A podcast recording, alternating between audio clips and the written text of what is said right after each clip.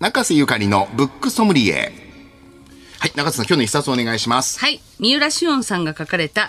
墨の揺らめきという小説になります。はいまあ、三浦紫音さんはもう言いまでもなく、もう大人気ベストセラー作家ですけれども、まあ、あの、2006年には、あのマホロ駅前、ただ便利券で直木賞を取ってますし、そうです2012年には船を編むで本屋大賞というふうにされていまして、これまでもね、あの、本当に駅伝とか辞書とか、いろんなものをテーマに執筆してきたしをんさんなんですけれども、今回テーマにしたのが文字。文字。なんです。はい。で、あの、この新刊、墨のゆらめきっていうのは、もど、も、あの、まずは、アマゾンのオーディブルっていう、あの、朗読で、こう、聞く、あの、サービスがあるじゃないですか、はいオーディブルサービスが。あれの共同企画で、先にオーディブルに、あの、で配信したんですよ。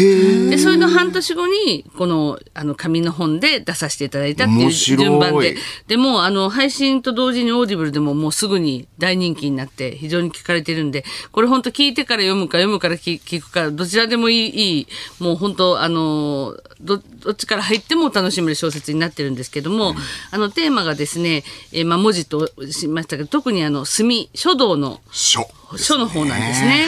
で、えっと、まあ、どういう物語かっていうと、えっと、二人の男が、まあ、主人公になるんですけども、一人は西新宿にある、まあ、ホテル、三日月ホテルというところに勤務するホテルマンの都築力くんっていう男性なんですけども、もう一人は書家の遠田薫という人間なんですね。で、えー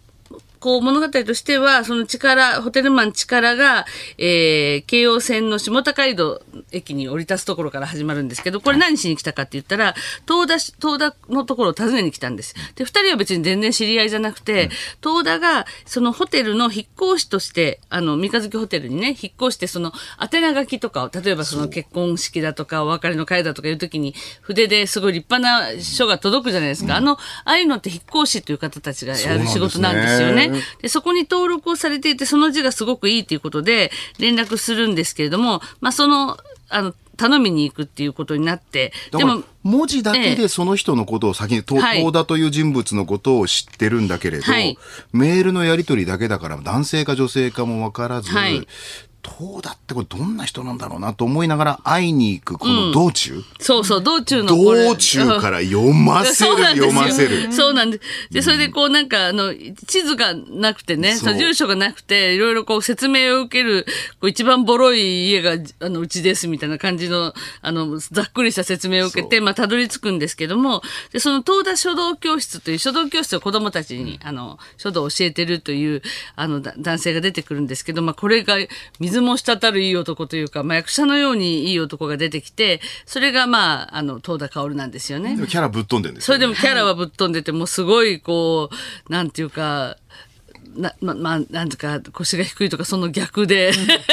いや、だけど魅力的な書道そうなんのですよ先生で。むちゃくちゃ魅力的なんですよね俺この書道教室通いたいと思いましたもん。で子供たちにもすい。ごいね、好かれてますし、もう子供と同じ目線でいろいろせん、あの、こう、書を教えてるんですけども、すごいね、でも、とにかく素晴らしいのは、もちろんこの物語自体も素晴らしいんですけど、書というものを、未だかつてその文章でこんなに美しく再現し、あの、表現したものがあるかっていうぐらい、しおんさんが見事に書をこう、書についての、どういう状態かっていうのを可視化して、描写がすごい豊かなんですよ。めちゃめちゃなんか自分の中で、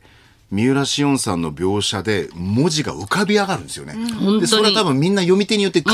自由に浮かび上がるんだと思うんですけど、はい。まあ、それは、あの、この都築力という人の目を通して描写されてるから、この力の、この書を見抜く目もすごいってことにもなるんですけども、例えばその黒曜石を砕いて溶かした、あの、こう、で使ったのかと思うほど鋭くも深い光を帯びているとかね、もう本当にその、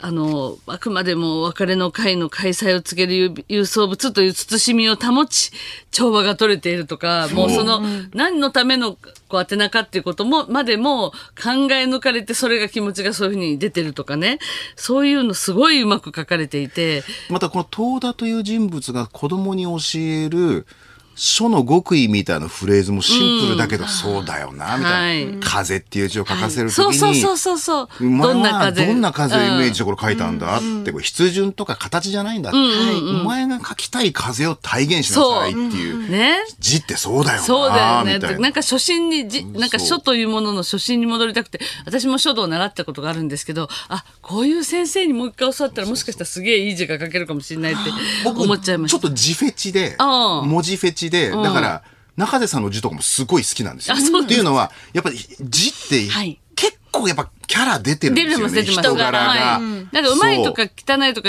なんかね、あの、整ってるとかそういうことじゃなくて、本当にその、キャラが出てる字っていうのは私も好きですね。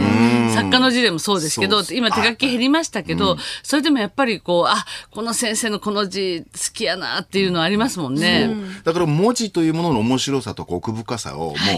小説で見事に教えてくれるんですよね。そうなんです。で、しかもこの、あの、対照的な、まあ、あの、ホテルマンの男性と合法で、まあ、どっか謎めいてる、あの、なんか影のあるというか、いいイケメンのいい男。この二人のバディ、バディものみたいな感じも読めるんですけど、この二人がその、代筆を頼まれてね、手紙の。で、それで、えっ、と、力ホテルマンの方が文章を、まあ、考えて、文字は東田が書くっていう、まあ、その、コンビでバディで、えそれでこういろんな依頼にこうね、あのー別れ話の手紙を書いたりとか、するのにこう対応していくんですけど、この文面とか、このやりとりがまたもう薬薬とさせるし、あ、なるほど、こういうふうに、あのーこう文文章を考えるんだみたいなところの場面もすごく面白いんですよね。そうか。なんか手紙っていうものを改めて、いや、そう。それこそね、この後、9時台で広末涼子さんの話出ますけど、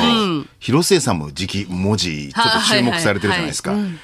手紙の、改めてなんか手紙みたいなものもちょっと見直しますよね。そうなんですよ。だから今ほらやっぱりもうみんなあのメールで送ったり LINE で送ったりねね。SNS 使ったりとか言ってあの手書きの文字で何かを伝えるってことに対してはちょっと遠ざかってるんですけど、改めてやっぱり大事なことはなんか手紙の文字手で託すっていうのはすごくいいことだなと思って。思いました。そうそう。まあだから代筆をしてもらうっていう人の気持ちも自分も字を書けるんだけどそれそれよりも先生の字で書いてもらいたいって言って東田がその人になりきった字でこんな字を書くだろうっていう字でこうか表現してくれるっていうのを一体東田は私のためにどんな字を書いてくれるんだろうとか思うんですけど、そこに来てまた東田自身も実はこう人に言えないちょっとこう過去があって、まあそれなんかも後半ね、分かってくるんですけども、えー、っていうような、そういう展開もあって、決して長い小説じゃないんですけど、し非常に世界観がもう素晴らしくて、もうい一気に読みますね。これは面白い小説ですょ。うん。あ、あの東田もいいんですけど猫ちゃん猫、そう、金子。金子っていうこの猫がまたいい金子っていう猫がいいんですよ。金子な金子信鬼の。出てくる登場人物とこの猫ちゃん、みんな好きっていう、そうそういう作品で大田のした。あだ名の付け方がすっごく単純な割に、うん。猫に金子ってあだ、ね、名前つけてて、それは猫だからですかって言ったら違います。金子信夫に似てるからですっていう。そんな猫いる？っていう。ユーモアセンスがね、光る。そうなんですよ。確かに。はい。いや、もう本当に出てくるあな人たちが全員愛おしいですよね。魅力的なんですよそうですね。これ確かにあのバディものって言われて、中瀬さんに今言われて、あ、これ続き読みたいなと思った。そうなんですよ。そうですね。本当にこの東田と都築くんのコンビでこのコンビでいろいろ本当に今後も読みたいです。文章力と文字力でそうそう何かまた違うドラマをね、ねやってほしいな。と、あとこれ映像化も希望です。人気出そうですよね。ねえ。文字は武田壮雲さんかな。わかんないです。ねまあでもいろいろ想像しながらこの字をやっぱりこうリアルになんか再現してもらいたいなとか、